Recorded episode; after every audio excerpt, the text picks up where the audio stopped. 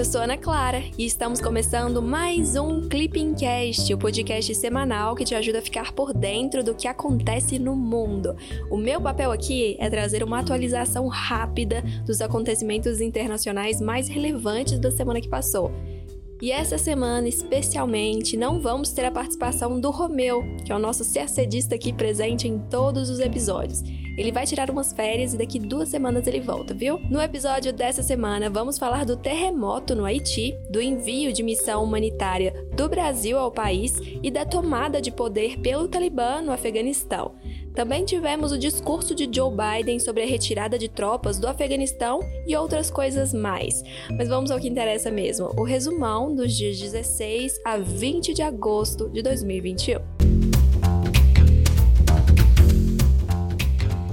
América Latina e Caribe. Na sexta-feira, dia 13, o ministro de Relações Exteriores do Suriname realizou visita de trabalho ao Brasil. A autoridade surinamesa foi recebida no Itamaraty pelo ministro das Relações Exteriores, Carlos França. O encontro foi a primeira oportunidade que os chanceleres tiveram para discutir presencialmente temas das agendas bilateral, regional e interamericana, inclusive a estabilidade e a democracia na região e as próximas eleições para a Corte Interamericana de Direitos Humanos. Nas relações com o Suriname, destacam-se iniciativas relacionadas à cooperação técnica e energética. Este último campo apresenta grande potencial em função da experiência brasileira no setor e das recentes descobertas de petróleo e gás no Suriname. No sábado, dia 14, um terremoto atingiu o Haiti. No dia seguinte, o país foi atingido por novos tremores. O terremoto de 7,2 de magnitude atingiu especialmente Les Cayes, a terceira maior cidade do Haiti e seus arredores. O primeiro-ministro do país declarou estado de emergência por 30 dias e disse ter mobilizado todos os recursos do governo para ajudar as vítimas. Até agora, as autoridades haitianas registraram pelo menos 2 mil mortos. Em comunicado, o governo brasileiro manifestou sua solidariedade ao povo haitiano e reafirmou seu firme compromisso com a continuidade da ajuda humanitária prestada ao Haiti. O terremoto chega em um momento de instabilidade política e de crise econômica do país, agravada pela morte do presidente Jovenel Moïse em julho. Há 11 anos, um outro terremoto de magnitude 7 atingiu o Haiti, deixando mais de 200 mil mortos, 300 mil feridos e 1,5 milhão de desabrigados. Na quinta-feira, dia 19, o Brasil anunciou o envio de missão humanitária ao Haiti. A decisão foi tomada no grupo de trabalho interministerial sobre cooperação humanitária internacional e a ajuda vai acontecer por intermédio de ação interministerial envolvendo a justiça e a segurança pública, a defesa, as relações exteriores, a saúde e o desenvolvimento regional. A missão vai contar com a participação de uma aeronave de transporte da Força Aérea Brasileira, prevista para partir em direção ao Porto Príncipe no próximo final de semana, com o propósito de levar pessoal e material de apoio à emergência humanitária. A missão deverá ter equipes de especialistas e peritos em busca e resgate em estruturas urbanas colapsadas, além de contar com kits de medicamentos e insumos estratégicos para assistência farmacêutica emergencial, doados pelo Ministério da Saúde. Por fim, a configuração da missão vai poder ser ajustada em função das necessidades, dos entendimentos que estão sendo mantidos com o governo haitiano. Na terça-feira, dia 17, Brasil e Chile realizaram um encontro para impulsionar relações econômicas bilaterais. Representantes do Ministério da Economia participaram da 13ª reunião da Comissão de Monitoramento do Comércio Brasil-Chile. Durante a atividade, autoridades e delegados dos dois países trataram da governança e da atração dos investimentos estrangeiros, acesso a mercados e preparativos para a próxima Conferência Ministerial da Organização Mundial do Comércio, OMC, entre outros temas. Representantes do Chile lembraram a assinatura em 21 de novembro de 2018 do Acordo de Livre Comércio Chile Brasil, que constitui o 64º protocolo adicional ao Acordo de Complementação Econômica número 35. O subsecretário disse que o Chile espera que o acordo seja prontamente ratificado pelo Senado do Brasil, para dar passo à implementação dos compromissos assumidos em cada capítulo, a fim de impulsionar a reativação econômica. Criada em 2006, a Comissão de Monitoramento do Comércio Chile-Brasil é a instância encarregada de avaliar a relação comercial bilateral além de revisar e propor medidas que permitam aumentar o fluxo comercial dos países. Oriente Médio. No domingo, dia 15, o Talibã tomou Cabul e voltou ao poder no Afeganistão. Com a saída das tropas estrangeiras do país, o grupo foi avançando sobre cidades pequenas e, em seguida, sobre capitais de províncias, ampliando o controle sobre o território afegão. Com a chegada do grupo na capital afegã, o presidente até deixou o país e se exilou nos Emirados Árabes Unidos.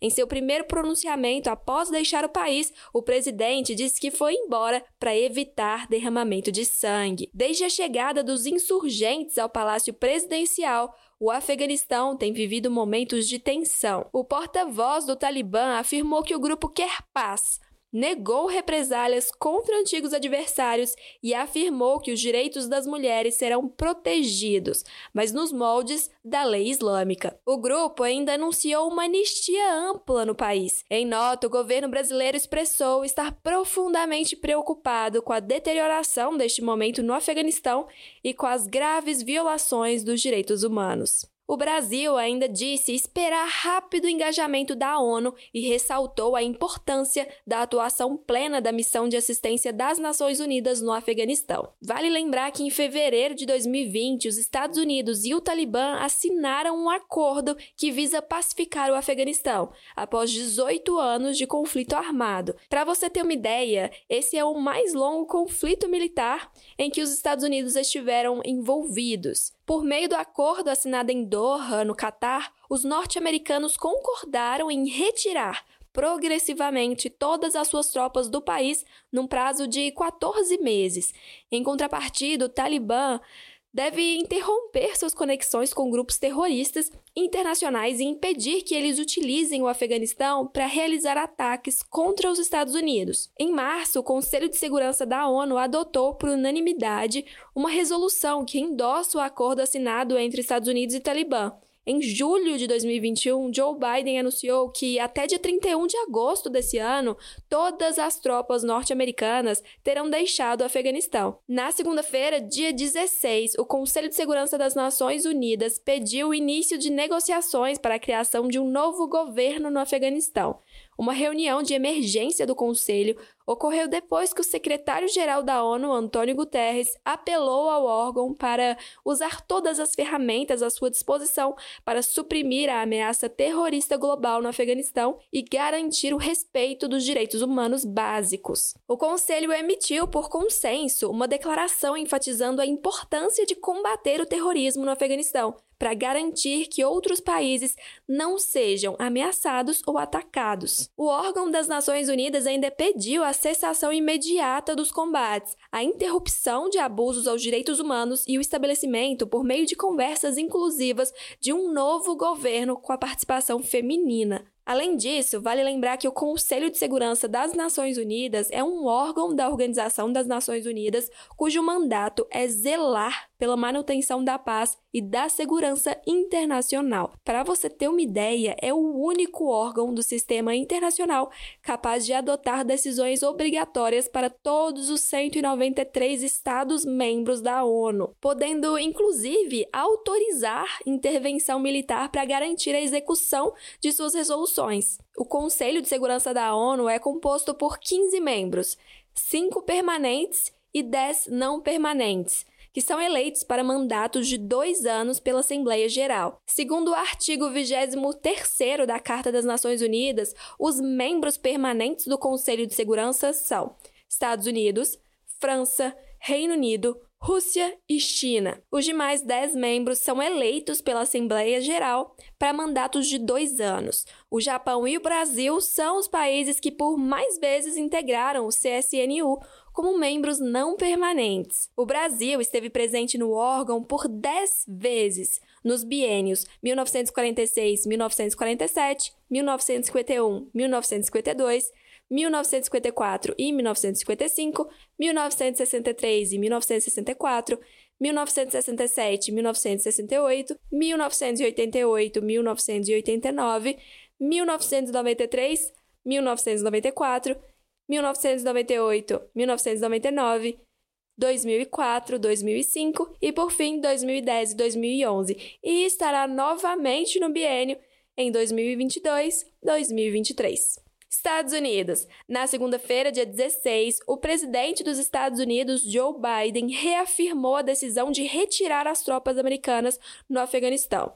Em pronunciamento na Casa Branca, Joe Biden afirmou que os Estados Unidos jamais tiveram o objetivo de construir um país no Afeganistão. Para Biden, os Estados Unidos forneceram treinamento militar e recursos nas duas últimas décadas ao Afeganistão, mas não podem oferecer ao país a vontade de lutar por seu futuro. Ele afirmou que os soldados afegãos não se dispuseram a lutar contra os militares do Talibã e o governo do presidente não encarou a necessidade de entrar em guerra com o grupo. Biden ainda admitiu que os Estados Unidos foram surpreendidos com a rapidez da incursão do Talibã que vinha avançando por territórios no interior do Afeganistão desde que as tropas estrangeiras começaram a deixar o país. Já sobre a retirada de funcionários americanos do país, Biden afirmou que os Estados Unidos darão uma resposta rápida e enérgica, com força devastadora se necessário, se o Talibã atacar cidadãos americanos ou tentar interromper os esforços de retirada em Cabul. Durante a semana, Joe Biden ainda afirmou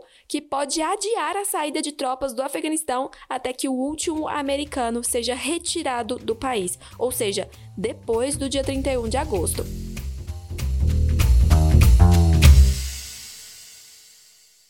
Chegamos ao fim de mais um Clipping Cast com o resumão da semana dos dias 16 a 20 de julho de 2021. Gostaram? Tem alguma crítica? Mandem mensagens sobre o conteúdo do podcast pelo nosso Instagram, o arroba clipping_cacd. Também vale compartilhar nas suas redes sociais a sua rotina de estudos no Clipping, viu? Vamos adorar acompanhar a sua jornada rumo à diplomacia. Até semana que vem. Tchau, tchau!